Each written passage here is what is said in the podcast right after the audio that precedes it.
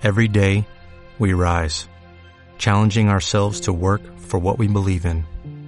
At U.S. Border Patrol, protecting our borders is more than a job, it's a calling. Agents answer the call, working together to keep our country and communities safe.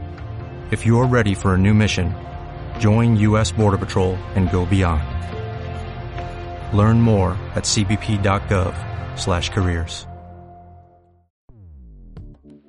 Escuchas. Escuchas. Escuchas un podcast de Dixo. Escuchas Disidencia con Pablo Macluf.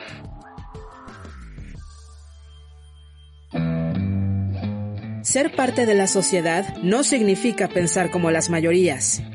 Disidencia. Conducido por Pablo Macluf.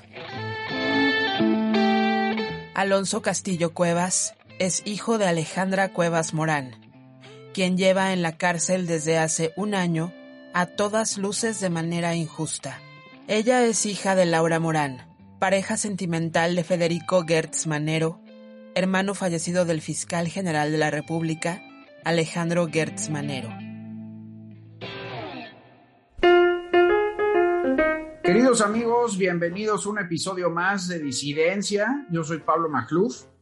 Tengo un episodio muy especial en esta ocasión, un episodio doloroso, pero está en punta de boca en la agenda pública en esta coyuntura porque se trata de uno de los epítomes de, de la justicia en México, de la falta de justicia en México, uno de los casos más enigmáticos del sistema judicial y además el paroxismo de la cuarta transformación del, obradorismo. Estoy ni más ni menos que con Alonso Castillo Cuevas. Él es hijo de Alejandra Cuevas Morán, que, como algunos de ustedes saben, acaba de cumplir un año encarcelada. Alejandra Cuevas Morán es hija de doña Laura Morán, ex cuñada del fiscal general Alejandro Gertz Manero. Tengo invitado a Alonso Castillo porque, bueno, no solo es hijo de Alejandra Cuevas Morán, quien lleva presa ya un año, sino que además nos va a contar exactamente qué fue lo que sucedió y cómo ha sido esta horrible tormenta por la que ha pasado su familia. Querido Alonso, bienvenido a Disidencia. Es un honor tenerte aquí y esta es tu casa. El honor es todo mío, Pablo. Gracias por el espacio. Un saludo a ti y a toda la gente que te escucha. Bueno, querido Alonso, yo creo le he dado muchas vueltas a tu caso desde antes de, de haber platicado contigo y ya después formalmente en nuestras charlas fuera del aire. Y creo que la mejor manera de comenzar es pues en, en, en que nos cuentes, que nos narres y nos relates de manera lineal qué fue lo que pasó. Y, yo por eso quisiera arrancar preguntándote desde el mero, mero inicio, ¿cómo era la vida de tu familia antes de este Via Crucis? ¿Cómo era la relación de tu abuela con el fiscal? con el hermano de su pareja de toda la vida. Y luego, si quieres, de manera cronológica, venos narrando cómo todo fue descendiendo a este terrible infierno. Muy bien, Pablo. Bueno, mira, la relación, como tú acabas de contar, son más de 52 años los que pasó mi abuela Laura Morán con Federico Gertz Manero, el hermano del hoy fiscal general de la República. Fue una vida eh, llena de armonía, de tranquilidad. Pasaron 52 años juntos.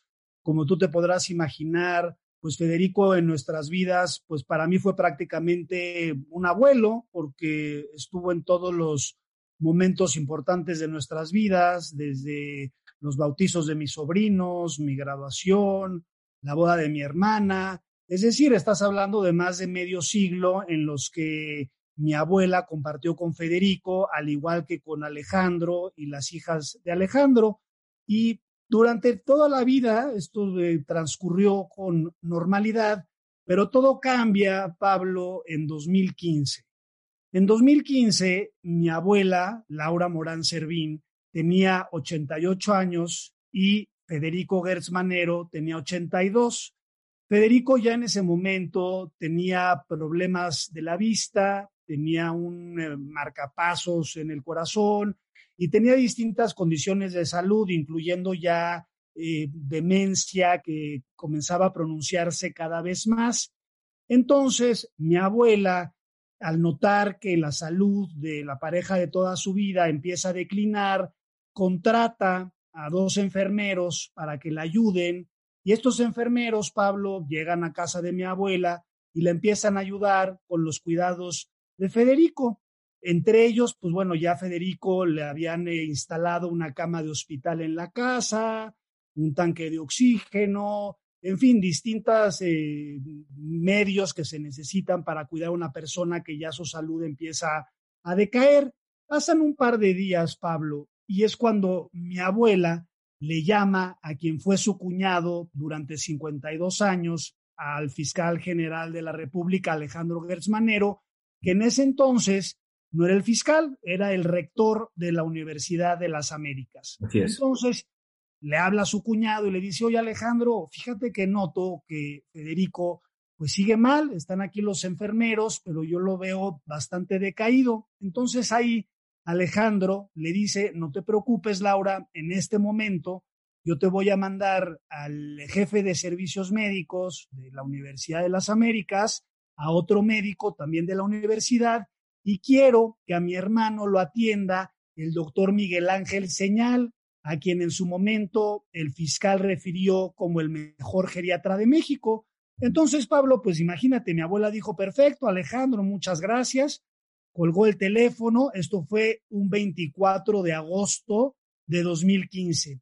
Ese mismo 24 de agosto, Pablo, eh, llegan los tres médicos designados ya por Alejandro que trabajan para él y empiezan a complementar los cuidados que ya se le venían prestando a Federico en la casa por los enfermeros que había contratado mi abuela. ¿Y esos enfermeros, estimado Alonso, siguieron, los enfermeros que había contratado tu abuela, siguieron trabajando ahí también o se?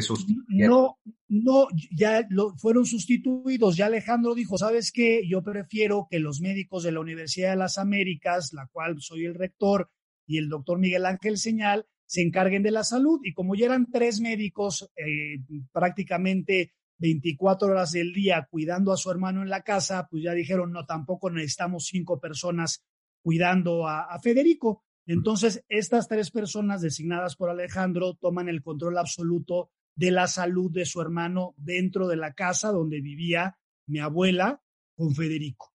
Y se quedan así durante cinco días. Durante esa semana que ocurre Alejandro lo visita, las hijas de Alejandro también, sobre todo Victoria Gertz Loizaga, eh, junto a su esposo Julián Antuñano. ¿Por qué te digo que principalmente ella? Porque Victoria vivía enfrente de la casa, Pablo. Es decir, abría la puerta, cruzaba la calle y llegaba a casa de Federico Gertz Manero, es decir, de su tío. Eso ocurre durante toda esta semana.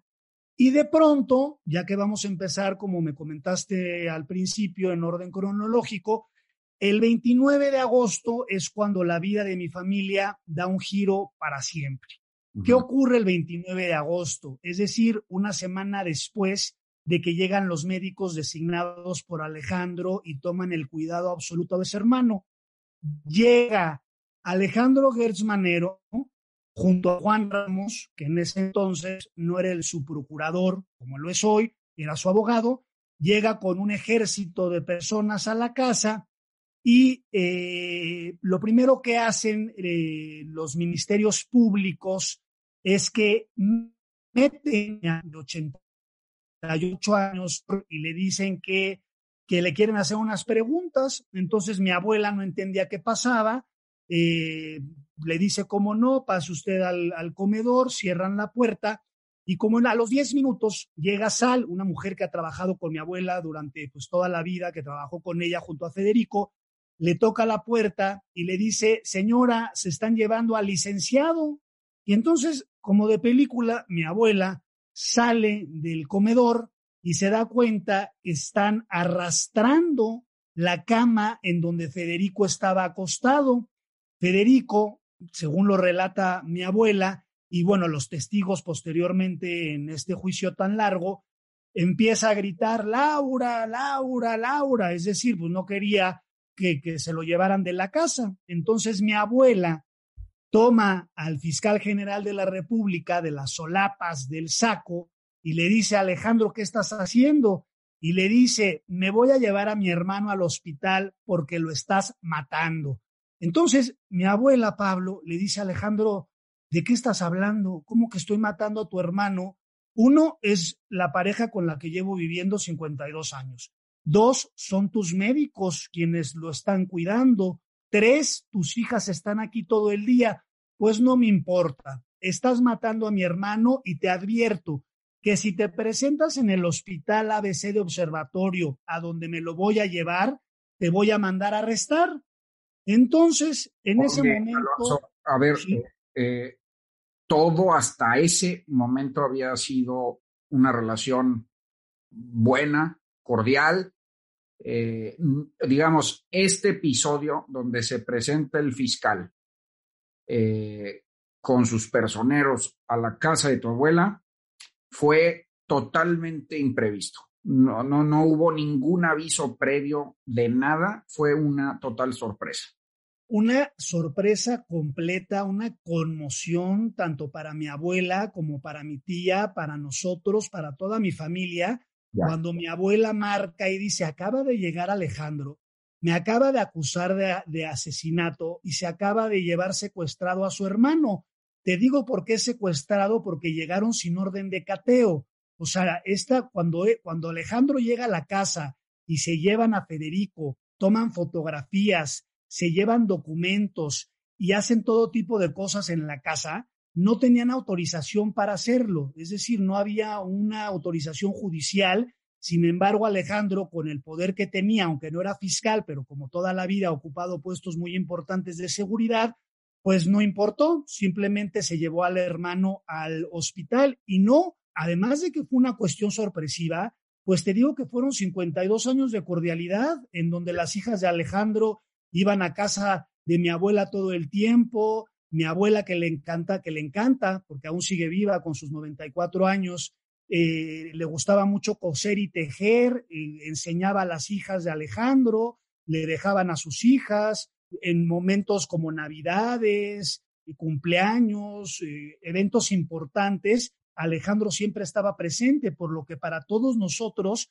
representó una conmoción que en un principio pues nadie entendió, Pablo. Entonces, se llevan a Federico Gertz Manero al Hospital ABC de Observatorio ese 29 de agosto de 2015.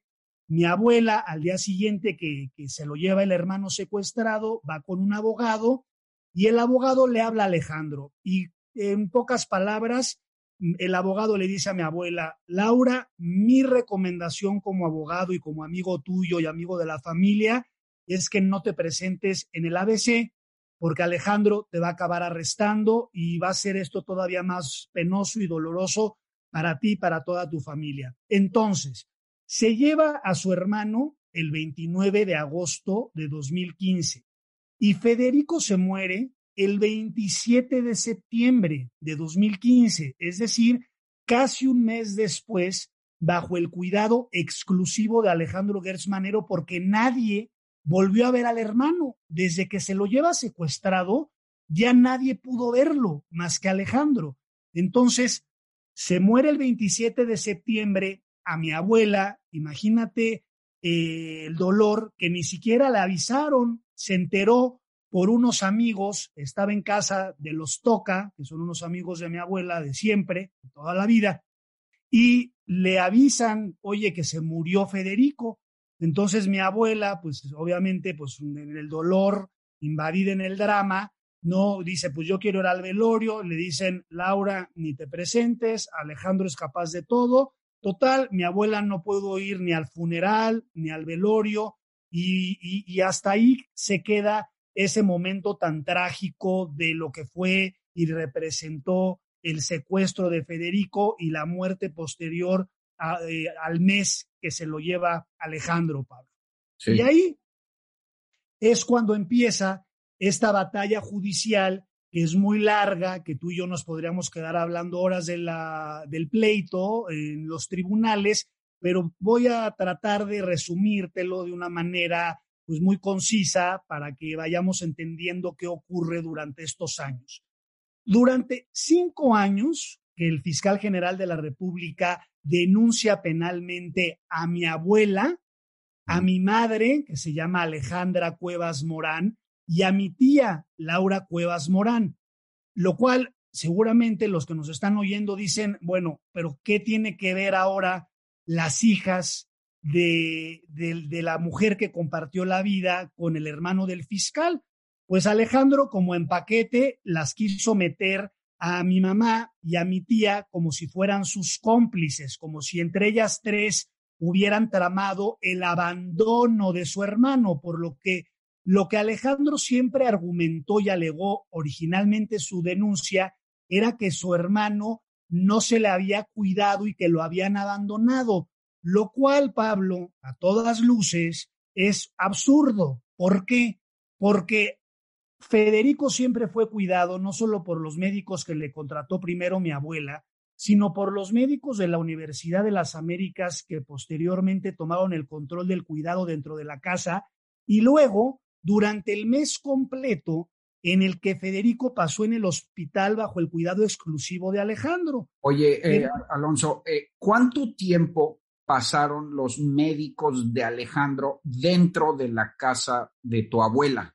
Eh, desde que ella le habló a Alejandro hasta que este Alejandro se presentó para secuestrarlo o llevárselo una semana. El 24 de agosto fue cuando llegan los médicos. Obviamente, durante el mes de agosto, que fue cuando Federico empezó a decaer, pues todo el mes lo vieron las hijas de Alejandro. Incluso en el propio expediente, Alejandro habla de una, de una, del 4 de agosto, que fue cuando recogió a su hermano y se lo llevó a unas citas. Es decir, que para Alejandro, en 20 días, mi abuela, mi madre y mi tía abandonaron a su hermano a tal grado que las denunció penalmente por el homicidio de su hermano. Pero el caso es que eh, en realidad Federico estuvo bajo el cuidado de los médicos, exclusivamente de los médicos de Alejandro Hertz, al menos cinco semanas, ¿no? La semana dentro de casa de tu abuela y pues todo el mes en el ABC, ¿no? Es correcto. Ahora, tengo otra duda hay un tercer hermano, ¿no? O sea, eh, digamos, acusados están tu abuela, tu madre que está en, en la cárcel ahora y una tía, Laura Cuevas Morán. Correcto. Pero tienes otro tío que se llama José Cuevas Morán y no lo mencionaste como acusado. No, porque mi tío realmente nunca tuvo una relación muy cercana y él no, no estaba presente, él, él era como pues un cero a la izquierda. Entonces realmente eh, Alejandro se va en contra de mi abuela y de sus dos hijas. Por eso Pepe, José Cuevas, pues no tiene nada que ver en este, en este asunto, ¿no? En esta denuncia que interpone el fiscal, porque el fiscal nunca veía a, José Cuevas, nunca lo veía ni en reuniones, ni en navidades, ni en nada. Entonces, para el fiscal, la familia de mi abuela, pues eran sus dos hijas. la acusación es que tu abuela y sus dos hijas desatendieron médicamente a, a su hermano y que eso le provocó la muerte, en esencia. Así es. Y con esa acusación que después mutó, pero esa fue la acusación con la que originalmente Alejandro denuncia a mi abuela, a mi mamá y a mi tía. Así que empieza el juicio y durante cinco años, Pablo, eh, las propias autoridades, la Fiscalía de la Ciudad de México, después de analizar testimonios, dictámenes periciales, todo tipo de pruebas que te puedas imaginar en un juicio de cinco años. Durante dos ocasiones, la Fiscalía de la Ciudad de México, ellos dictaminan el no ejercicio de la acción penal porque consideran no hay ni elementos ni conductas que se le puedan atribuir un delito ni a mi abuela, ni a mi madre, ni a mi tía. Entonces, hasta ahí se queda el asunto y de pronto llega el año 2019 en 2019 es cuando Alejandro Gersmanero asume el cargo como el primer fiscal autónomo en la historia de México. Y ahí es cuando, una vez más, la vida de mi familia vuelve a dar un giro. ¿Por qué? Porque le habla el abogado a mi mamá y le dice, oye, fíjate que tu caso, el expediente, Inexplicablemente lo acaban de enviar a la Fiscalía Central para la investigación de delitos federales y electorales, a lo que le llaman el búnker. Entonces mi mamá le dice al abogado que se llama Alfonso Jiménez Ofarril, y dice, oye Poncho, ¿cómo que el búnker? Pues sí, es el búnker, este lugar donde tienen estos casos de alguna manera prioritarios, pero no se preocupen porque aunque Alejandro sea el fiscal, se va a seguir topando con pared porque no hay ninguna prueba que incrimine a nadie, porque son cinco años de juicio, porque las propias autoridades ya dictaminaron dos veces que no hay delito que perseguir y basándose en la evidencia, pues no se preocupen. Entonces, pues Pablo, nosotros ingenuos, eh, y como no somos unos delincuentes, pues asumimos que las leyes existen y que el Estado de Derecho pues también existe, pero con esta vivencia nos hemos dado cuenta que son conceptos nada más, al menos cuando el fiscal general de la República te persigue. Oye, nada más, eh, entre paréntesis, tu madre Alejandra y tu tía Laura, sí. no iban habitualmente a casa de tu abuela, o al menos, digo, es una pregunta, ¿tenían contacto con Federico habitual? Mientras mi mamá iba una vez a la semana a casa de mi abuela a tomar una clase de logoterapia con sus amigas porque mi abuela le prestaba el comedor de su casa. Entonces era una casa muy céntrica que les quedaba muy bien y mi mamá iba una vez a la semana, pero mi mamá ni mi tía vivieron nunca con ellos, porque como tú bien mencionaste, eh, tanto mi mamá, mi tía y mi tío son hijos de, de, Pepe Cuevas, de, otra, de, otro, de otro señor. Mi abuela conoce muy joven a Federico y ya se queda con él 52 años, por lo que mi, mi, mi tía y mi tío y mi mamá nunca vivieron en la casa. Entonces, la relación que teníamos con Federico era, pues sí veíamos a Federico porque era la pareja de mi abuela, eh, mi yaya, que así le decimos todos, ¿no? A mi abuela, mi yaya, iba a comer a la casa, pues iba Federico, y, pero, pero de visitas en la casa, te digo, mi mamá iba a sus clases de logoterapia ahí en casa de mi abuela. Entonces, ustedes, bajo recomendación del abogado Jiménez O'Farrill, más o menos se confiaron Dijeron, bueno, pues está el expediente en el búnker, pero ya van dos antecedentes donde el fiscal se topa con pared y pues esto no va a proceder y hicieron su vida normal, común y corriente, ¿no? Exacto, así y nosotros confiábamos mucho en el abogado y dijimos, bueno, pues si él dice que no hay problema, que no hay que preocuparse, pues bueno, seguimos esto, aunque él es el fiscal, no hay problema. Entonces aceleramos al tiempo, llega septiembre de 2020, y Alfonso Jiménez Ofarril, que durante cinco años le ganó todo al fiscal, le habla a mi mamá y le dice, Alejandra, con toda la pena del mundo, te tengo que dejar el caso. Y mi mamá le dice, Poncho, ¿de qué estás hablando? Le dice, tú sabes que yo llevo cinco años amenazado por Alejandro Gersmanero por llevar este caso, pero ya las amenazas se extendieron a mi esposa y a mi familia, por lo que yo no puedo arriesgarlos. Y todavía le dice, Poncho, si tú en algún momento dices esto que te estoy diciendo, yo lo voy a negar, pero por favor, búscate una defensa y ven por el expediente porque yo ya no te puedo llevar el caso. Entonces, pues como ustedes se podrán imaginar, entramos todos en pánico porque de un abogado tan poderoso como Alfonso Jiménez O'Farrill, que durante cinco años le gana todo al fiscal y de repente te llama y te dice que ya no puede con las amenazas, que te abandone el caso, pues entramos todos en shock. Entonces dijimos, vamos a buscar a un abogado que, como podrás imaginarte, cuando le dices quién es la parte contraria, que pues, no solo es Alejandro Gresmanero, sino que además es el fiscal, nadie te quiere tomar el caso. Y los que te quieren tomar el caso te dicen que por precio amigo, pues te cobran para tomarlo un millón de dólares. Literalmente ese fue un presupuesto que nos hicieron. Entonces, pues nadie puede costear una defensa de ese tipo. Entonces, este, decimos, ¿qué hacemos? ¿Cómo conseguimos un abogado? por un amigo de mi cuñado que tiene un abogado hace mucho tiempo y le dice, oye, pues yo los puedo ayudar, nos, reunimos con el abogado y tratamos de llegar a un acuerdo que, pudiéramos nosotros enfrentar económicamente y dice, bueno, pues yo, yo los voy a ayudar a llevar, a llevar este caso. Perfecto, esto fue a finales de septiembre cuando Poncho Jiménez Ofarril renuncia a, la defensa. Septiembre de 2020. De 2020. Entonces llega la primera semana de octubre, todavía no le entrega el expediente. Yo me acuerdo que yo hablo con mi mamá por teléfono Y le digo, oye, estoy nervioso que no te ha dado el expediente. No, hombre, no te preocupes. Me dijo, me dijo la secretaria de Poncho que se había ido de, fin de semana, que me lo da esta semana. Y yo dije, bueno, pero es que pues, estamos con el fiscal general de la República. No, no, no, no te preocupes, me dijo mi mamá. Y de pronto, el 16 de octubre de 2020. Exactamente hace un año. Exactamente hace un año, 16 de octubre de 2020 sale Gonzalo, mi hermano, eh, manejando con mi mamá de copiloto, van bajando por reforma, cuando de pronto un coche se les empareja y el que viene manejando baja la ventana y les empieza a gritar, párense, párense, párense. Entonces, pues lo primero que pensaron tanto mi hermano como mi mamá era que los iban a asaltar o que los iban a secuestrar. un coche civil. Exacto, era un coche color vino, sin eh, identificaciones de patrulla, ni siquiera traía que digamos, ya sabes, la luz roja y azul arriba, aunque no tuviera patrulla, no traía luz.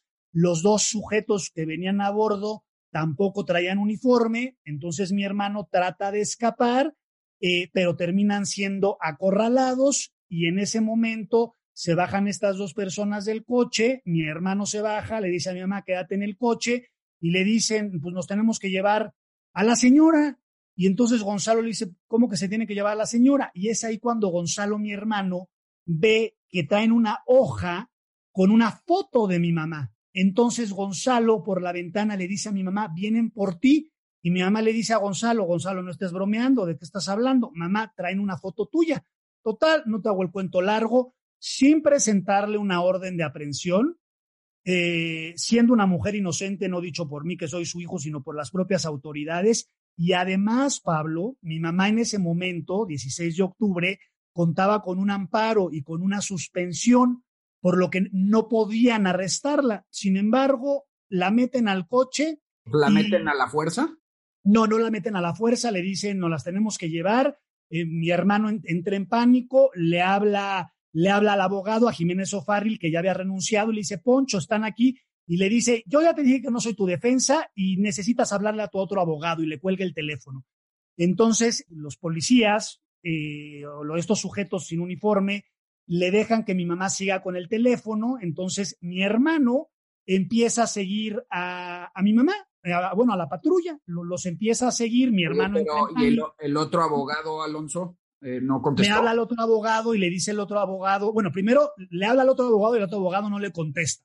Entonces, primero le llama a Jiménez O'Farrill, Jiménez O'Farrill le cuelga el teléfono. Después me marca a mí, yo pues también empiezo a entrar en pánico, le habla a mi hermana y le digo a mi hermano, síguelos, porque pues no sabemos a dónde se van a llevar a mi mamá. pero, pero finalmente, digamos, tu madre se metió al coche eh, voluntariamente, bueno, vamos, no fue a la fuerza, no, no, no la sometieron no fue a la fuerza, no, y de, hecho tenemos el video grabado en donde, bueno, mi hermano grabó, te das cuenta que no es una patrulla, que no traen identificaciones, que no presentan una orden de aprehensión, se, me, eh, se mete mi mamá voluntariamente al coche, porque cuando le dicen traen tu foto y, y tal, y entre la confusión y el terror y la persecución, mi hermano los empieza a seguir. Y entonces mi mamá empieza a textearle por el teléfono y le dice, oye, pues me acaban de decir que vamos a ir a Santa Marta, Catitla, y entonces mi hermano le dice, ¿cómo, ma? Sí, pues que vamos a Santa Marta, a la cárcel. Entonces, pues imagínate el terror, llegan al reclusorio, era viernes, eh, nos dijo luego el abogado, ya el nuevo abogado que llegó ya después, nos dijo, les van a hacer el sabadazo, que le llaman para que pues el fin de semana te quedes ahí eh, encarcelada sin saber qué hacer. Al día siguiente, sábado, mis hermanos se presentan, y oigan, venimos aquí porque aquí, bueno, trajeron a Alejandra Cuevas Morán. No, pues, pues es que no sabemos, no la tenemos ni registrada. Oiga, pero pues como que no está registrada, la trajimos ayer, queremos ver si le podemos dejar una chamarra, le podemos dejar un suéter, porque pues era octubre, plena pandemia, hacía frío, no le pueden dejar nada. Se tienen que presentar aquí el día lunes, que fue 19 de octubre. Y el 19 de octubre nos presentamos el nuevo abogado, mis hermanos y yo, y ahí es cuando le dictan auto de formal prisión a mi mamá. El 19 de octubre de 2020 le dictan auto de formal prisión y es ahí, Pablo, cuando arranca la segunda parte de esta historia, que es cuando inicia la extorsión. Entonces, vamos a ese, e, e, esa segunda parte que es, es realmente escalofriante también. Es, es, es, esa palabra, es espeluznante. Imagínate con tu mamá en la cárcel, de repente nos dicen que el fiscal general de la República se reunió con Alfredo del Mazo, el gobernador del Estado de México, y le dijo, se lo encontró en una reunión de Estado y le dijo que con la única persona con la que iba a hablar del asunto de su familia era con él. Entonces, ¿por qué con Alfredo del Mazo? Es la pregunta lógica que tus oyentes están haciendo. Recordemos que hay tres mujeres acusadas, mi abuela, mi madre Alejandra Cuevas y mi tía Laura Cuevas Morán. Mi tía Laura Cuevas Morán, Pablo, tiene dos hijas, Regina Castillo Cuevas y Fernanda Castillo Cuevas. Fernanda Castillo Cuevas está casada con Alfredo del Mazo. ¿Ok?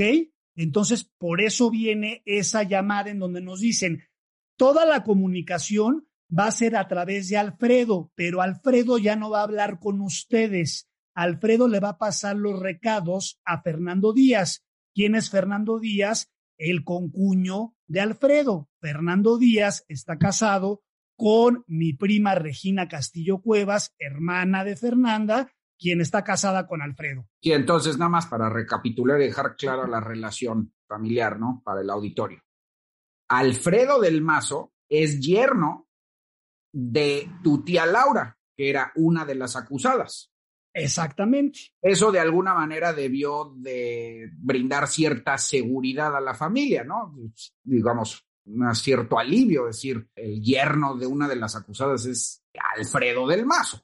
Pues mira, no te sé decir si realmente nos dio una tranquilidad porque mi mamá ya estaba en la cárcel y a mi tía Laura la quitaron del proceso judicial. Entonces ahí fue cuando ah. nosotros dijimos, pues, ¿qué pasó? Porque si había tres personas denunciadas que durante años el fiscal general de la República decía que quería justicia por la muerte de su hermano y acusaba primordialmente a Alfredo del Mazo y a mi tía Laura Cuevas Morán y decía que en su caso no se le daba la velocidad necesaria y no se le hacía justicia porque las influencias de Alfredo del Mazo eran muy poderosas, eh, eh, argumentos que pues nunca pudo sustentar porque cuando cualquier abogado lee el expediente, lo primero que te dice es ¿Qué hace tu mamá en la cárcel? Es decir, no solo tu mamá, ¿qué haría cualquiera, cualquiera, tanto tu abuela como tu madre como tu tía, acusada de un homicidio del hermano del fiscal? O sea, era una cosa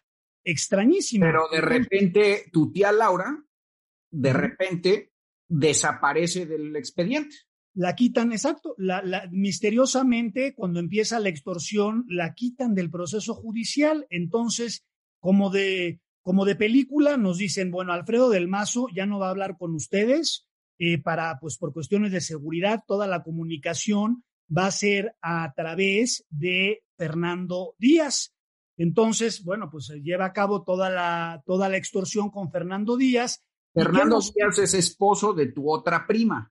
Es del, exacto, de la hermana de Fernanda. Fernando Díaz es el concuño de Alfredo del Mazo. Perfecto. Exacto. Exacto. E, exacto. Entonces, el, eh, Fernando Díaz, el concuño, se reunía con Alfredo y Alfredo se reunía con el fiscal. Ese era el, ese era el hilo. Gertz Manero, Alfredo del Mazo, Fernando Díaz, nosotros. Oye, pero a ver, Alonso, eh, eh, digamos, el motivo de estas reuniones era, de, alguna manera, finalmente ayudar a tu mamá, o, de, eso se les dijo a ustedes. Eran, digamos, eran intermediarios con el objetivo de, de, ver el caso de tu madre, ¿no? A nosotros nunca se nos dijo como tal, oigan, a ver, el, fiscal les va a pedir A, B, C y su mamá va a salir. A nosotros lo que nos dijo Fernando Díaz a través de Alfredo del Mazo fue, ya tu mamá está en la cárcel, hay que hacerle caso a lo que pida y quizás esto, pues Alejandro ya deja esto por la paz porque son seis años de, pleito judicial. Entonces, nos empiezan a pedir las cosas. ¿Y de qué, cómo fue la extorsión? ¿Qué nos pidieron? Ok. Lo primero que pide el fiscal es que quiere todos los objetos de la casa. Le entrega a Alfredo del Mazo un avalúo, una carpeta que tenía varias secciones, obras de arte, plata, esculturas, tapetes, todo lo que te puedas imaginar en una casa, le da la carpeta. Entonces llegamos mis hermanos y yo a casa de mi, de mi yaya, de mi abuela, y le decimos, Yayita, pues el fiscal está pidiendo todo esto de la casa. Mi abuela, sabiendo que no le correspondía, porque dentro de las cosas del testamento, de lo que, lo de la, que le había dejado a mi abuela, precisamente eran todos los objetos de la casa. Mi abuela nos dice, yo conozco a Alejandro, sé de lo que es capaz, tu mamá está en la cárcel, empaquen todo lo que pida Alejandro. Entonces, Pablo, como pues unos cuervos, yo y mis hermanos, desmantelamos la casa de mi abuelita de 94 años, sentada en la sala de su casa, viendo cómo pues quitábamos los cuadros, movíamos las mesas, los muebles, los recuerdos, eh, fotografías, los títulos desde la Universidad de Federico, es decir, pues toda una vida de recuerdos y de objetos. Entonces se le envían todos estos objetos a Alfredo del Mazo. Alfredo del Mazo se reúne con el fiscal general de la República y le da los objetos. Entonces, después de que le damos los objetos, pues nosotros estamos, como tú y tus oyentes, seguramente a la expectativa de, bueno, pues ¿y qué pasó? Llega después Fernando Díaz y dice, oye, pues que el fiscal tomó esto como, como una buena señal. Así fueron las palabras, como que, como que fue una buena señal que le hayan entregado los objetos, pero que ahora Alejandro Gersmanero también quiere que tu abuela haga una carta en donde renuncie a la pensión que Alejandro Gersmanero como albacea tiene la obligación de cumplir. Entonces nosotros pues ya nos empezamos a preocupar más porque dijimos, a ver, ya nos pidió los objetos. Ahora está pidiendo que mi abuela renuncie a un derecho que ella tiene, que además, pues además de que pues es, es una obligación que Alejandro tiene como albacea, pues no tendría mi abuela por qué renunciar a la pensión. Llegamos con mi abuela, le contamos y mi abuela dice lo mismo, denme la carta y la firmo. Déjame aclarar una cosa. Sí. Alejandro era el que debía, por instrucciones de Federico, por el testamento, era el designado albacea, era el que le pagaba la pensión a tu abuela. Mensualmente, correcto. ¿Ese dinero era de la fortuna de, o digamos, del dinero de Federico o del dinero de Alejandro? no del dinero de, de, la, digamos, de la fortuna familiar. O sea, Federico tenía el, los Gertz Manero siempre, el hermano mayor, que era en este caso era Federico, era el quien administraba la fortuna, digamos, ¿no? Entonces, dentro del testamento, que siempre se supo desde casi, casi desde que mi abuela conoció a Federico, porque era de tradición, que el heredero universal era Alejandro su hermano. Mi abuela tenía tres cosas de acuerdo al testamento. Los objetos de la casa, una pensión mensual vitalicia que Alejandro tenía la obligación de pagar y la cobertura de los gastos médicos. Esas fueron las tres cosas que Federico le dejó a mi abuela. Los gastos médicos, Alejandro Gersmanero nunca los cumplió. Y nosotros nunca se lo exigimos porque dijimos, pues si ya tiene a mi abuela denunciada y con el poder que tiene, pues nosotros vamos a asumir nosotros, mis hermanos y yo, los gastos de mi abuela médicos y Alejandro, durante los cinco años que trata de fabricar el delito y no puede, cumple con la pensión mensual, la paga mensualmente como estaba dispuesto por el testamento. Y los objetos de la casa pues estaban en la casa. Todo cambia cuando encarcelan a mi mamá, arranca la extorsión, le entregamos los objetos y vienen y nos piden ahora la carta en donde mi abuela renuncia a su pensión. Entonces mi abuela firma la carta en donde le renuncia a la pensión y se le entrega a, Díaz, Díaz a Del Mazo, Del Mazo a Gertz Manero. Pasan esas dos entregas y nosotros, pues ya, ya nosotros trepados en el foco del, del, terror, de pues qué está pasando, nuestros familiares nos están extorsionando a través de, de Alfredo y de Fernando Díaz, pero por otro lado no nos dicen nada, no hay como que, oye, entrega esto y esto y a tu mamá la sacamos de la cárcel porque Alejandro pues, pues va a mover algo para sacarla. Nunca hubo una cosa, simplemente era como ustedes hagan esto como una, como, como, pues para que no se enoje más. Ese fue el mensaje, no se vaya a enojar más Alejandro con ustedes y les invente a ustedes delitos de delincuencia organizada. Literalmente, llamadas con telefónicas que tengo en donde nos decían eh, pues esto, el, no pagar esto es el equivalente a no pagar un rescate en un secuestro. es vivir en el terror. Vivir en el terror. Si usted, yo me acuerdo de una llamada telefónica que, por ejemplo, nos decía Díaz, es que dice Alfredo que si no le cumplen esto, pues les pueden inventar a ti y a tus hermanos delitos de delincuencia organizada y los pueden mandar a la cárcel. Entonces nosotros ya estábamos pues en pánico total y de pronto pues llega otro mensaje que ahora el fiscal quiere un cheque de caja certificado a su nombre eh, de una cuenta mancomunada que tenía mi abuela con Federico, es decir, una cuenta que le pertenecía a mi abuela. Entonces, nuevamente, vamos con mi abuela y le decimos, ya, ya, pues esa cuenta que tú tenías como, como pues ahí para tus vacas flacas, este, pues la vamos, se la vamos a tener que dar si tú estás dispuesta, porque pues no era un dinero que, no era nuestro, y agarra a mi abuela y dice, vamos al banco. Fuimos al banco, Pablo, sacamos el cheque de caja certificado eh, a nombre de Alejandro Gersmanero, que Alejandro Gersmanero es la única persona que lo puede cobrar, cobra ese cheque el fiscal general de la República y recapitulando le entregamos todos los objetos de la casa, la renuncia de la pensión de mi abuela y el cheque de caja certificado a nombre del fiscal general de la República. Y una vez que entregamos todas esas cosas, nosotros dijimos, bueno, pues yo creo que vamos a, vamos a saber cuál es el siguiente paso en esta extorsión, si es que quiere algo más o, o, si es que lo que quería era dejar a mi abuela completamente en la ruina y este y ya va, va, va, va a desactivar esta, esta locura, porque pues nada más lo podíamos catalogar como una locura lo que estaba pasando, pero nos equivocamos, porque después de que le entregamos estas tres cosas, nosotros, Pablo, dijimos, oye, ¿por qué no tratamos ya nosotros de hablar directamente con Alejandro? Porque por más de que Alejandro haya dicho que solo quería tratar esto con el gobernador del Estado de México, vamos a tratar de hablar con Alejandro y tratar de entender en su mente qué es lo que está buscando y por qué está cometiendo esta atrocidad cuando él sabe perfectamente que mi mamá no mató a su hermano y que mi abuela tampoco y tampoco mi tía. Vamos a ver qué es lo que quiere este personaje siniestro. Entonces, sí, porque, digamos, es que hay de dos, ¿no?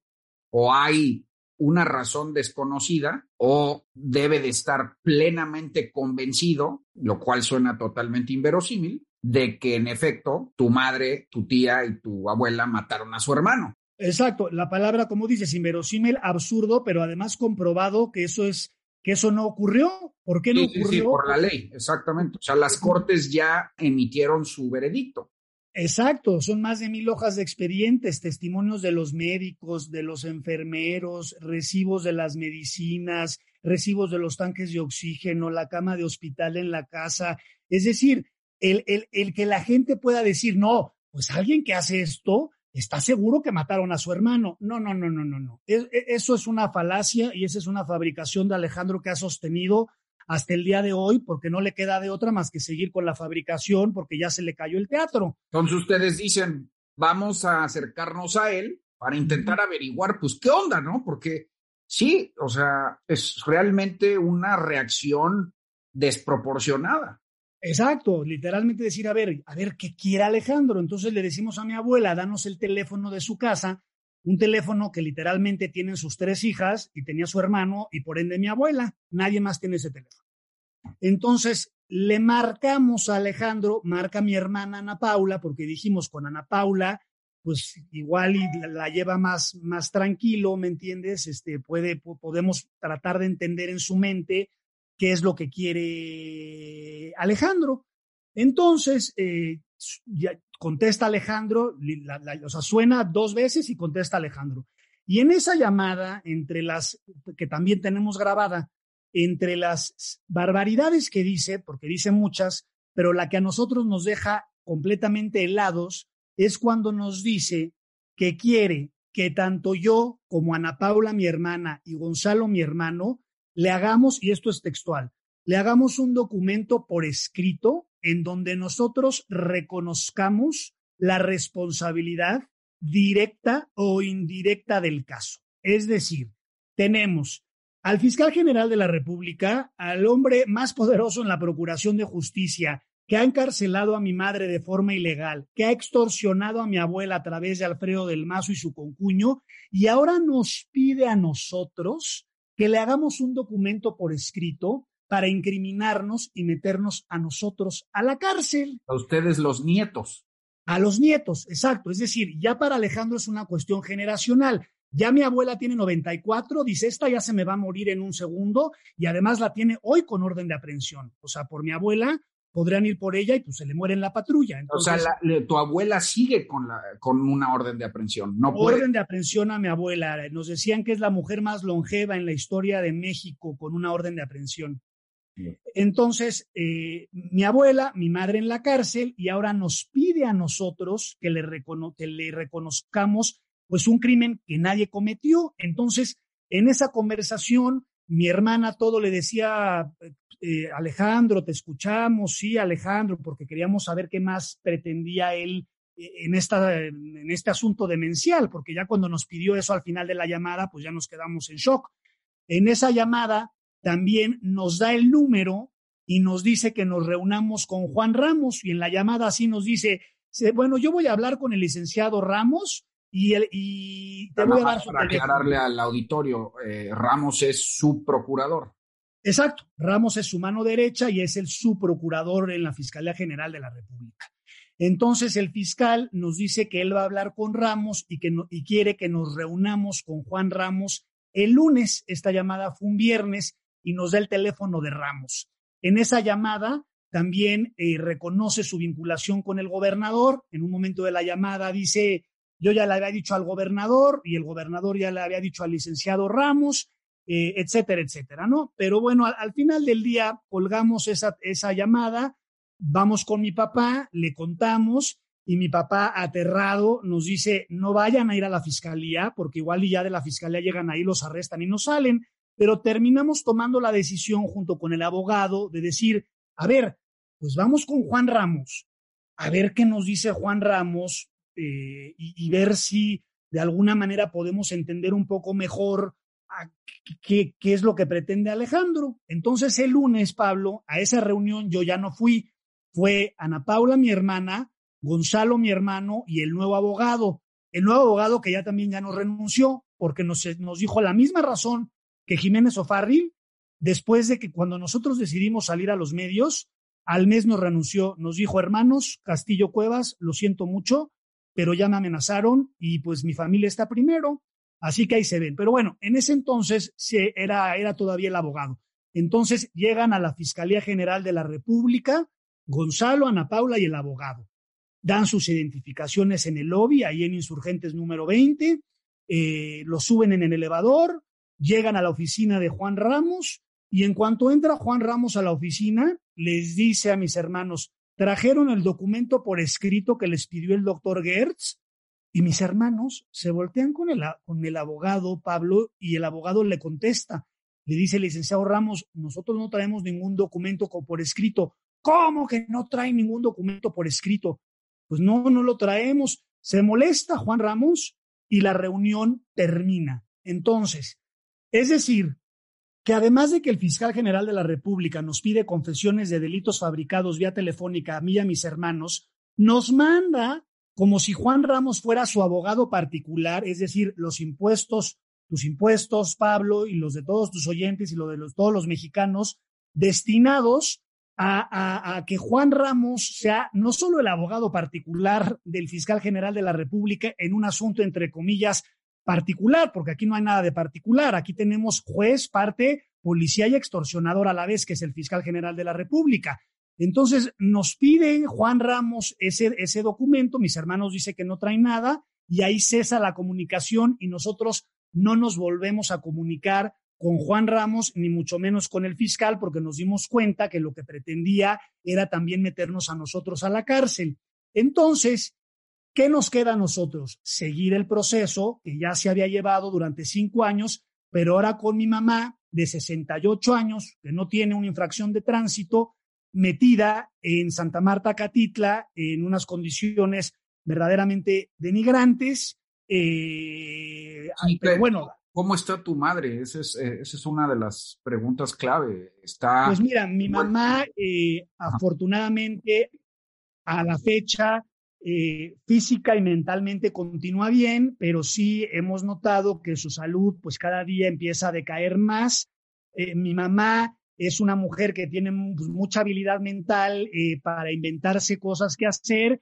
Y ya si tú vas ahorita, Pablo, a Santa Marta y preguntas por mi mamá, pues le llaman el ángel de Santa Marta, porque mi mamá, si no está arreglando la cárcel, está impartiendo talleres de lectura, está ahora con, se le ocurrió un día, porque a mi mamá le encantan los rompecabezas, y nos pidió que le lleváramos un rompecabezas, pero cuando llegamos con el rompecabezas, digo, esto ya como una anécdota, nos dicen, no, no puede entrar el rompecabezas porque es un juego de azar. Entonces mi mamá metió un escrito que pues obviamente no era un juego de azar, que era un rompecabezas, y para no hacerles el cuento largo, el rompecabezas se ha convertido en la terapia de muchas mujeres de Santa Marta, que dice mi mamá que es el único momento del día en donde no hay gritos y en donde hay silencio porque se reúnen en el comedor y mi mamá las ha enseñado a armar rompecabezas. Entonces, bueno, mi mamá, entre la lectura, el ejercicio, los rompecabezas, las donaciones que nos pide a mí y a sus amigos, que si donen de basura, doten, donen botes para las letrinas, ahora se le está ocurriendo que quiere pintar la cárcel, entonces ahora está, está viendo a través de nuestros amigos quién va a donar pintura, es decir, está llenándose la vida de actividades para no enloquecer, pero pues sí nosotros que somos sus hijos, la conocemos perfectamente y mi mamá siempre dice, estoy muy bien, ustedes no se preocupen por mí porque nos ve tan mal, digo, yo he bajado 17 kilos en un año, mis hermanos están muriéndose de la ansiedad, mi papá ya te podrás imaginar, y mi abuela, pues es un milagro que siga viva, porque si yo con 44 años estoy que me quiero aventar del edificio, pues no sé cómo mi abuela sigue viva, pero como Oye, y, tu madre está, tengo entendido que está, está en la, en una celda compartida, ¿no? O sea, está claro, en la claro, mi, general. Mi, mamá no tiene ningún eh, trato especial en la cárcel. De hecho, los primeros meses durmió en el suelo. Mi mamá, con dolor de cadera, 68 años, tirada, hacinada en una pandemia. Entonces, durante varios meses durmió en el suelo y ahora eh, duerme con otras mujeres, pero ya tiene pues un colchón, un colchoncito. Dice mi mamá que pues siente la espalda en el suelo, ¿no? Pero bueno, está mejor que en el suelo, digamos. Alonso, ahorita antes de, antes de, entrar de lleno a exactamente qué es lo que finalmente quiere Alejandro, que no sabemos, pues ustedes acaban de meter una denuncia a la UIF. bueno, explícanos, acaban, ustedes acaban de acudir, ¿no? A, a la UIF de Santiago Nieto a meter una denuncia de unas cuentas bancarias. Explícanos tú bien. Así es. Eh, cuando nosotros, bueno, cuando se lleva la extorsión de mi abuela y que, Alejandro le quita todo, mi abuela la tenemos que mudar a casa de mi mamá, porque ya mi abuela se quedó, Pablo, sin dinero para pagar la renta de la casa. Entonces, cuando estamos haciendo la mudanza de las cosas y papeles, y pues imagínate una casa de una mujer de 94 años, eh, la bodega, lo que tenía, es que nosotros damos con un estado de cuenta eh, bueno, varios estados de cuenta de una misma cuenta de eh, un paraíso fiscal en Panamá de un banco suizo que se llama Julius Bar. Julius Bar es un banco suizo que, por cierto, tiene acusaciones por presuntos eh, actos de, lavado de dinero.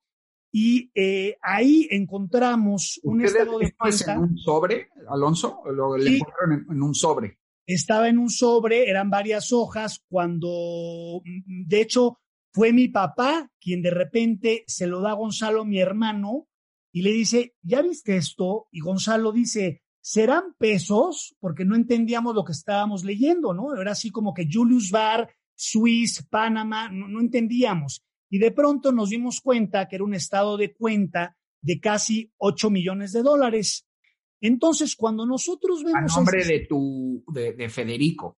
No, es, un, es un número cifrado, no, no tiene el nombre, era nada más el estado de cuenta de los 8 millones de dólares, pero lógicamente, pues ese estado de cuenta, la única persona que pertenece, pues es a Federico Gertz Manero, pero como yo no tengo los mecanismos para rastrear estos movimientos, obviamente que deben ser constitutivos de delitos financieros, porque no hay manera de que Federico ni Alejandro, porque ahorita vamos a hablar de, la fortuna de los Gertz Manero y demás, no había manera de que tuvieran en una sola cuenta 8 millones de dólares. Entonces, por eso es que nosotros eh, bueno, yo soy el que interpongo la denuncia, yo voy a, la oficialidad de partes, a la UIF, presento el documento, sea ese, como tú sabes, un escándalo, en todos lados ha salido, eh, para que se investigue pues esta cuenta de 8 millones de dólares en este paraíso fiscal.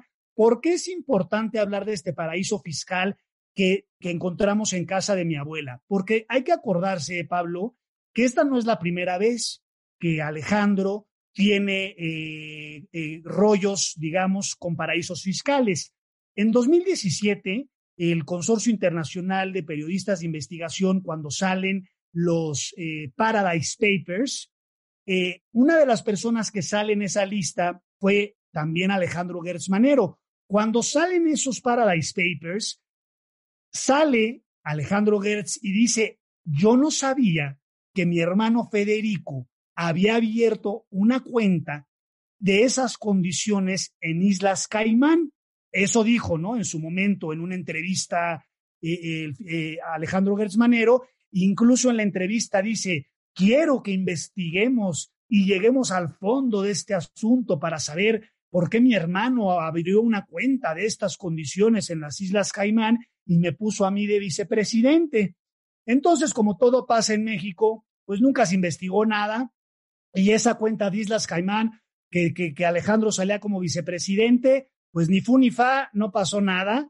Y años después, cuando, bueno, ya ocurre todo esto, es que nosotros nos encontramos ese estado de cuenta y es aquí cuando nosotros empieza de alguna manera, porque yo estoy seguro que la gente que nos escucha deben decir, bueno, ¿qué hay detrás de todo esto? ¿Por qué Alejandro está haciendo esto? Si no es porque la fabricación del delito, pues es por el dinero. Entonces, lo que nosotros como familia, y esto es solo una suposición, una hipótesis nuestra y de mi abuela que lo conoce hace 52 años, es que Alejandro ha emprendido esta batalla judicial de seis años porque él siempre tuvo miedo. ¿De qué tuvo miedo Alejandro? De que cuando su hermano muriera, mi abuela, que pasó 52 años con él, quizás hubiera dicho, oye, ¿sabes qué? Yo no estoy conforme con los objetos, con mi cobertura de gastos médicos y con mi pensión. Y como no estoy conforme con eso, voy a impugnar el testamento, algo que nunca se hizo. Entonces mi abuela asume que el gran miedo de Alejandro siempre fue, dijo, Laura me va a impugnar el testamento y, y él no sabía qué información podría tener mi abuela después de 52 años de estar con Federico, su hermano, y de conocer perfectamente a la familia de Alejandro. Ya, Entonces, en el sentido, ¿no? De, de, dijo, tu abuela supone que Alejandro tenía miedo de que tu abuela lo extorsionara, se, se, se, le adelantara con una petición a esas cuentas o, o no, que bueno, las revelara. Ni siquiera esas cuentas, porque no, mi abuela no sabía de esas cuentas. Estas Pero cuentas Alejandro no sabía que tu abuela no sabía. Eh, eso sí, Alejandro no sabía qué cosas sabía mi abuela. Lo que mi abuela, cuando, es más, para, o sea, para, para que veas lo ingenuos que fuimos nosotros, cuando arranca la denuncia penal, nosotros, mi abuela dijo, Alejandro tiene miedo que voy a impugnar el testamento. Cuando él se dé cuenta que yo no voy a impugnar el testamento y que a mí me vale gorro, va a desistirse. Alejandro tiene una vida eh, con sus hijas. Alejandro sabe que yo compartí la vida con su hermano y que lo amé y esto va a terminar, pues todos nos equivocamos. Pero cuando pase el tiempo y se lleva la extorsión y mudamos a mi abuela y encontramos ahora este, este estado de cuenta, que fue el que presenté yo ante la UIF en un USB para que analicen todas esa inform esas informaciones, pues es nuestra hipótesis que decimos, claro, él piensa, ya no es mi abuela, dice, se muere la abuela y al rato es Alejandra Cuevas Morán la que puede quizás hacer un reclamo a la sucesión o, yo y mis hermanos. Entonces, el emperador Gertz, porque así yo lo he bautizado, porque pues realmente es un emperador, no le rinde cuentas a nadie, lo tenemos muy claro, no es un juicio subjetivo, te lo estoy diciendo porque, bueno, pues el artículo 102 de la Constitución establece que tiene que comparecer el fiscal una vez al año y pues cuando ido al fiscal a rendir cuentas, no solo de los crímenes que está cometiendo en contra de mi familia y de los cuales tengo la evidencia, sino de la, de la, de, de, de la gestión desastrosa que, que, ha tenido Alejandro Gersmanero, no dicho por mí, sino por todas las personas especializadas en analizar Oye. la gestión que ha tenido la Fiscalía, que ese es otro tema. Oye, pero Alonso, a ver, este, regresemos un poco a la suposición de tu familia. Es que, que las cuentas ocultas, digo, Alejandro no sabía que tu abuela no sabía, pero podía sospechar, Alejandro podía sospechar que tu abuela sabía de, de, posibles cuentas en paraísos fiscales y de alguna manera se adelantó a que eso pudiera salir. Puede ser una hipótesis que él haya de haber dicho, yo no sé Laura qué tanta información tiene y qué tal que Laura sabe de esa cuenta de 8 millones de dólares en Panamá o sabe de otras cuentas de millones de dólares en otros bancos. Yo no Ahora, sé cuántas pero cuentas hay algo raro aquí, estimado. Las cuentas, al menos esa cuenta estaba a nombre de Federico. O sea, la habría tenido que ser un prestanombres. Claro que obviamente, pues es que al final del día sumas dos más dos. La, la de Islas Caimán también estaba a nombre de Federico Gersmanero. Y esta, aunque tiene un número cifrado, yo estoy convencido que cuando el doctor Santiago Nieto Castillo, el titular de la UIF, analice ese, ese, esos documentos y puedan rastrearlos, pues la única persona va a ser también Federico. Entonces, yo, yo nada más te lo digo a ti. ¿Qué personaje tan ideal para una persona como Alejandro podría representar su hermano como prestanombres? ¿Por qué? Alejandro toda su vida, desde los 70, ha estado en el gobierno una figura pública, siempre le encantó el teatro y salir y que lo vieran. Y es, esa era la vida de Alejandro, mi legado y yo voy a ser el hombre honesto y el, el, y el derecho y soy un erudito, etcétera, etcétera, etcétera, etcétera. El hermano Federico era un académico que daba clases de derecho, clases de contabilidad, se la vivía en la casa oyendo ópera con los perros y mi abuela, y tenía un perfil muy bajo. Yo te diría que Federico además era bastante agarrado con la lana, o sea, era una persona que no le importaba ni era ostentoso, ni le importaban de que el coche y la ropa y nada. Federico era todo lo contrario a su la hermano. lana de Federico venía de la familia, pues. Venía de la familia. Federico realmente su lana siempre vino de los Gertzmanero. Los Gertzmanero siempre tuvieron dinero porque compraron bienes inmuebles. O sea, el abuelo de Alejandro llegó a Veracruz. Y de ahí él empezó a trabajar en una ferretería, y una ferretería alemana, y terminó siendo el dueño de la ferretería, hicieron dinero y compraron bienes inmuebles, incluyendo la primera Casa Blanca, que le llaman, que era la entrada a las lomas de Chapultepec, ahí enfrente de la Torre de Petróleos. Esa era la casa donde vivían los papás de Alejandro, que hoy en día, si, si ustedes pasan por ahí, van a ver un edificio negro imponente, que es de Alejandro.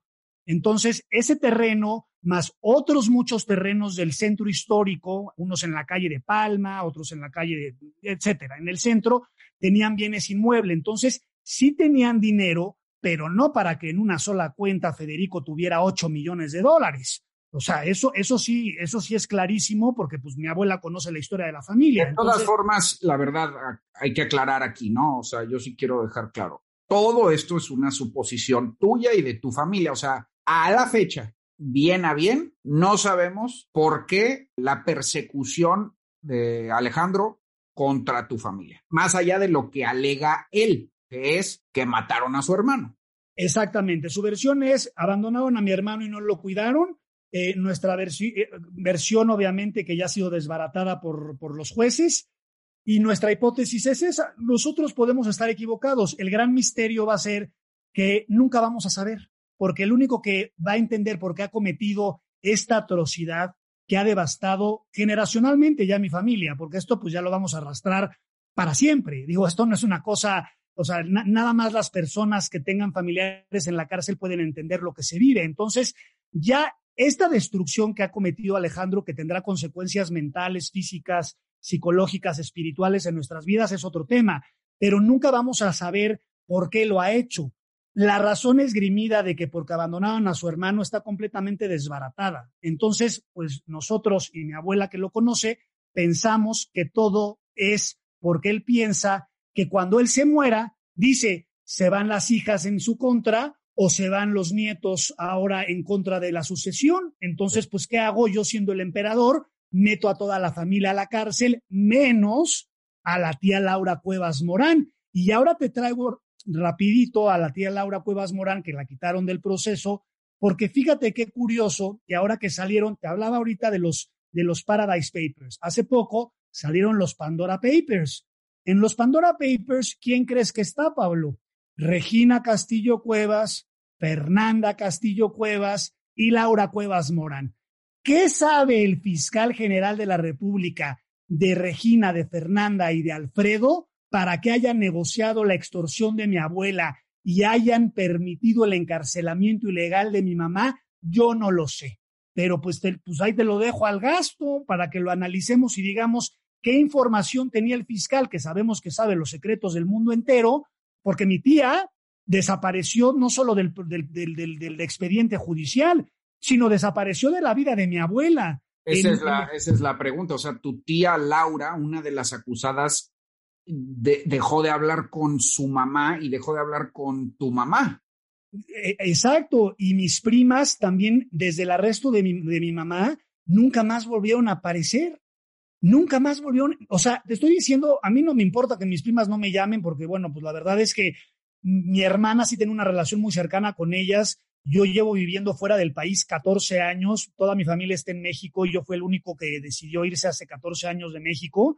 Entonces, pues yo realmente las veía en, eventos especiales, cuando venía a México, en Navidades y, así, pero mi hermana era muy amiga de las dos, sus hijos eran todos muy amigos. Oye, Alonso, y, y, digamos otra vez una suposición tuya eh, y de, de, tu familia es que habrán tal vez negociado. Es decir, Laura, tu tía, tal vez haya sacrificado a su hermana para salvarse ella. Pues, ¿Es una pues posibilidad? pero pues una posibilidad más que posibilidad, porque yo te digo a ti, si tú ves las entrevistas de Alejandro y los artículos de 2015, 2016 que atacaba a Laura Cuevas Morán y al gobernador del Estado de México, y el gobernador del Estado de México, cuando él se convierte fiscal, se convierte en el mensajero. Alfredo del Mazo con Fernando Díaz se convierten en los interlocutores y portavoz del fiscal general de la República para llevar a cabo la extorsión de, de mi abuela. Entonces, pues obviamente yo creo que ofrecieron a mi mamá como una ofrenda, como diciendo, mira, tú quieres esta fabricación por X o Y, y, el fiscal, otra vez, una suposición, como tú dices, oye, vamos a salvar a la tía, y ahora que salen los Pandora Papers y salen tanto Regina Castillo Cuevas, Fernanda Castillo Cuevas y Laura Cuevas Morán, pues otro, otra piecita del rompecabezas en donde yo puedo decir, oye, ¿sabes qué? aquí ocurrió algo y por eso llegaron a este tipo de, negociaciones, Pablo, pero pues también son al final del día suposiciones, pero pues también yo creo que como los detectives, pues si uno empieza a cazar las piezas, dices, oye, ¿no, ¿no te parece raro que la persona que atacó durante años de repente la quiten inexplicablemente del proceso y que esa persona, Laura Cuevas Morán, a su propia madre, en un año, en más de un año, en 375 días, de mi mamá encarcelada, no le ha hecho una llamada a su mamá a decirle, mamá, que tengas buena muerte, mamá, estoy contigo, unos chocolates. Mis primas hermanas, que eran muy amigas de mi hermana sobre todo, nunca volvieron a aparecer, Pablo, tampoco. Jamás. entonces, en los, en los, eh, en los papers recientes, em, eh, ¿cómo se llaman? En los... En, los, en los Pandora, en los Pandora ahora salen misteriosamente ellas tres. Seguramente, digo, no sé ni qué razones habrán esgrimido para decir, no, eso fue no sé cuánto, pero el chiste es que las tres estaban metidas ahora en este escándalo de los, de los Pandora Papers. Y también Hertz, también le descubrieron un nuevo departamento en París. Eh, eh, exacto, y además de ese departamento en París, del que costó más de dos millones de euros, según leí yo en el artículo, lo adquirió de la misma manera que adquirió la casa en la que vive aquí en la Ciudad de México, a través de triangulaciones con la Universidad de las Américas. Bueno, Entonces, pero bueno, eso sí ya, eh, digamos que eso son, ¿no? Más especulación, pero... Bueno, bueno, no son especulaciones, porque así es como se adquirió de acuerdo tanto al artículo que escribió la periodista de proceso como el que escribió Maldonado en el Universal hablando del departamento en París, que, la, que se adquirieron de la misma forma de que, lo hacen a través de la Universidad de las Américas.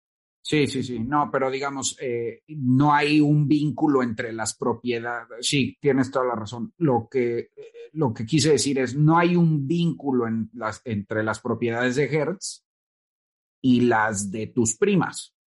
No, ahí, ahí yo no, que, que, yo esté enterado ninguno. Digo, la verdad de las cosas es que mis primas tampoco tenían una relación con Alejandro Gertz, pero de absolutamente nada. Esa relación empezó cuando arrestaron a mi mamá y el fiscal le dijo, a ver, a ver, Aquí la única persona con la que yo voy a hablar es con el gobernador. Y de ahí, pues yo no sé qué dijeron, no sé qué negociaron, no sé qué ocurrió, no estuve en esas conversaciones, pero de que algo ocurrió, algo ocurrió, porque el cheque se le entregó a Fernando Díaz, al concuño de Alfredo, y el cheque está a nombre del fiscal general de la República y el cheque está cobrado.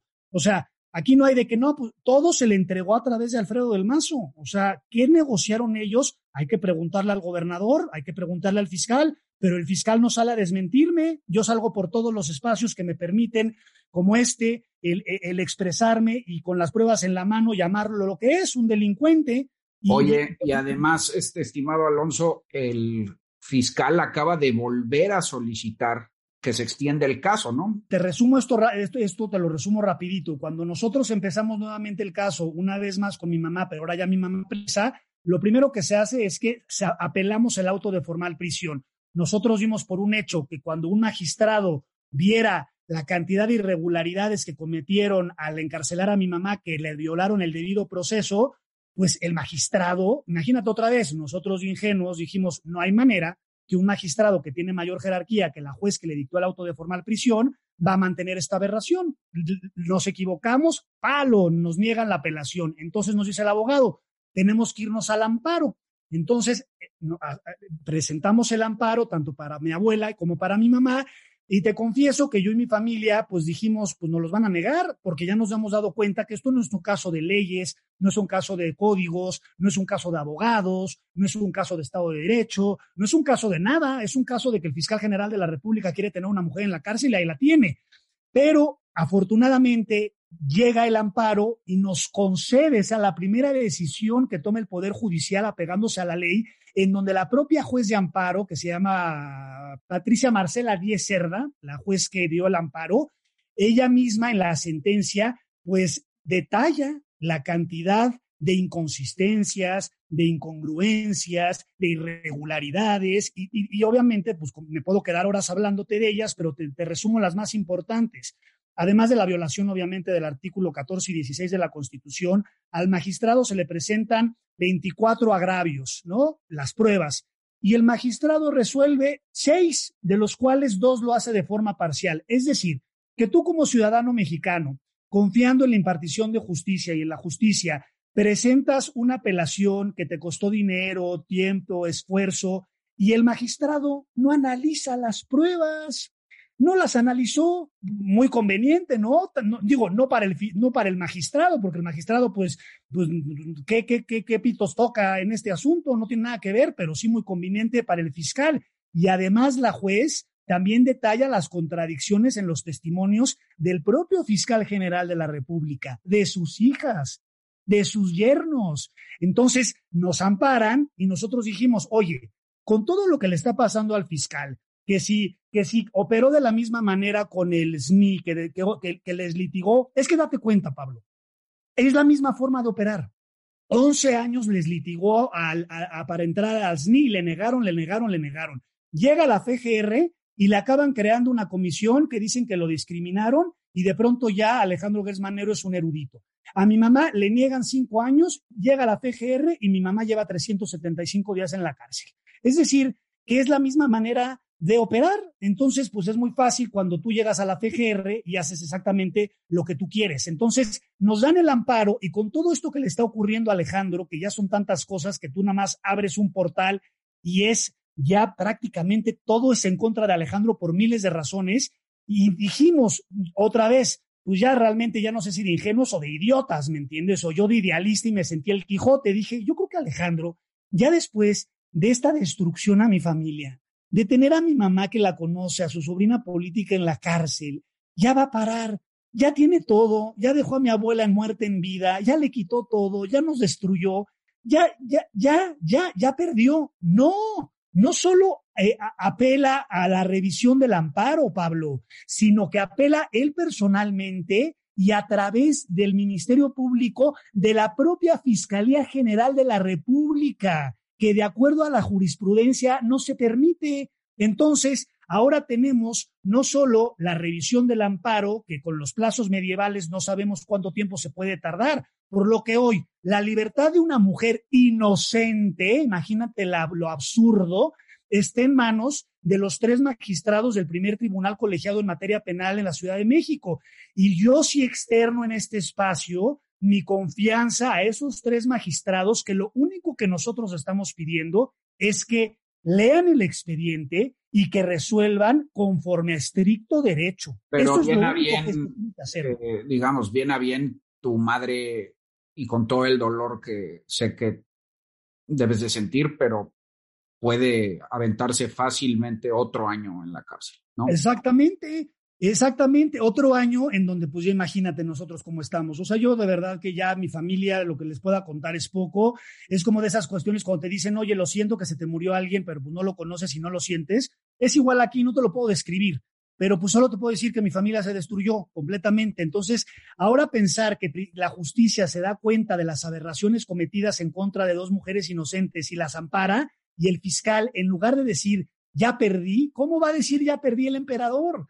Dice que que les chicaneo y extiendo esto hasta donde pueda. Por lo tanto, todo nuestro enfoque hoy es apelar a esos tres magistrados del primer tribunal colegiado en materia penal que resuelvan el caso conforme a derecho, que nada más lean el expediente. Aquí nadie está pidiendo un favor.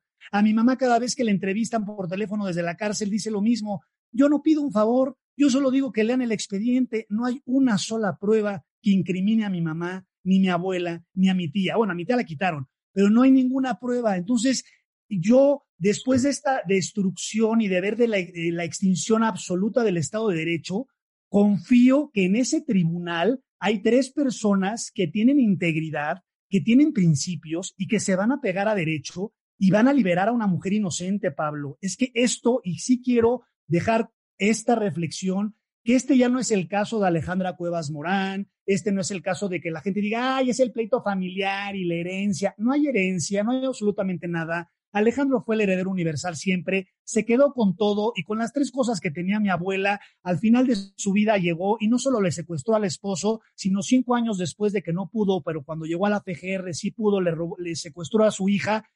Y digo, ya no es el caso de mi mamá, nos tiene que importar a todos, porque tú acabando este podcast puedes salir ahorita a arrancar tu coche y quizás lo estacionaste medio en el lugar del vecino y si el vecino se enoja contigo, pues al rato va con un MP, te inventan algo y en lo que te defiendes en la prisión preventiva, te avientas cuatro años en la cárcel, destruyes tu vida y la de toda tu familia. Aquí, si no nos importa a nosotros lo que está ocurriendo, si no sirve, o sea, yo sé que la justicia eh, la injusticia más bien es la regla en nuestro país y no es la excepción. Otro tema que hay que discutir. Lo que sí es la excepción es tener al hombre más poderoso del país persiguiendo una familia y que nadie le exija rendición de cuentas.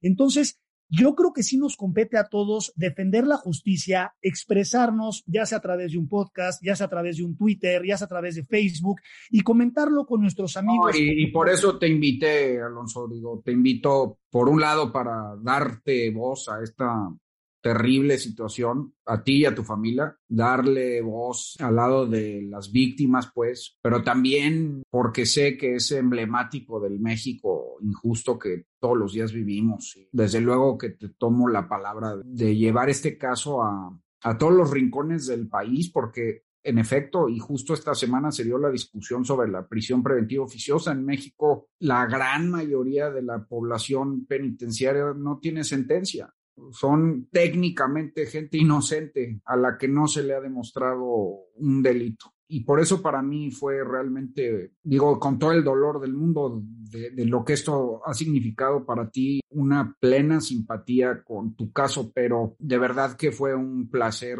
tenerte aquí, un gusto y que nos hayas abierto digamos, las puertas a todo este infierno. Gracias a ti, Pablo, por este espacio y ojalá que de esa reflexión que todos debemos de defender la justicia porque nos las están robando y al rato que no haya Estado de Derecho no podemos quejarnos y decir, ay, no hicimos nada, porque sabes qué, hasta que no te pasa, como dicen, y quizás yo nunca hubiera visto el sistema penitenciario y nunca me hubiera dado cuenta y nunca me hubiera importado, pero hoy que veo eso y que conozco las historias de las mujeres que viven con mi mamá, que sí, hay secuestradoras, hay homicidas, pero también hay gente que se robó un perfume en una tienda y lleva seis años en la cárcel. Es decir, están abandonadas. Esta, esto de la prisión preventiva oficiosa es realmente una aberración. O sea, son tantos temas que se tienen que discutir, pero que esto también sirva como que pues, darle voz a un caso en donde tenemos a la cima de la Procuración de la Justicia completamente podrida y el Poder Legislativo completamente mudo. Hasta el día de ayer, la diputada Ana Teresa Aranda en la Cámara de Diputados habló de este caso y dijo que el encarcelamiento de mi madre era ilegal. La primera mujer valiente, Ana Teresa Aranda, fue quien se paró en ese lugar y en ese recinto legislativo lo dijo. Y así como ella, deberían de pararse todos de todos los partidos y decir que Alejandro Gersmanero tiene que ser destituido. Y si viviéramos en un país medianamente democrático, no solo destituido, juzgado y encarcelado. Muy bien, estimado Alonso. Pues ánimo, ánimo de veras eh, este, a ti, a toda tu familia. Y estaremos dándole seguimiento acá, ¿no? Al caso. Lamentablemente parece que queda mucho por delante. Y bueno, esta es tu casa. De nuevo, te repito que estás cordialmente invitado a, seguirnos comentando cómo va el asunto. Muchísimas gracias, Pablo. Te mando un abrazo y gracias a todos los que se tomaron el tiempo para escuchar esta historia de terror, caray. Igualmente, Alonso. Pues ahí lo tienen, queridos amigos, espeluznante testimonio de Alonso Castillo Cuevas, nieto de Laura Morán. Ella fue pareja de Federico Hertz Manero, hermano del fiscal. Y la madre de Alonso, Alejandra Cuevas Morán, lleva encarcelada un año sin ninguna justificación como dicta bien el expediente. Ahí les dejo este episodio para la reflexión y nos vemos en un próximo episodio de Disidencia. Hasta la próxima.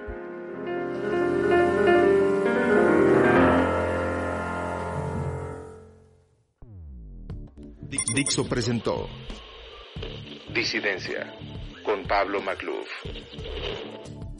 La producción de este podcast corrió a cargo de Pedro Aguirre. Coordinación de producción Verónica Hernández. Dirección General Dani Sadia.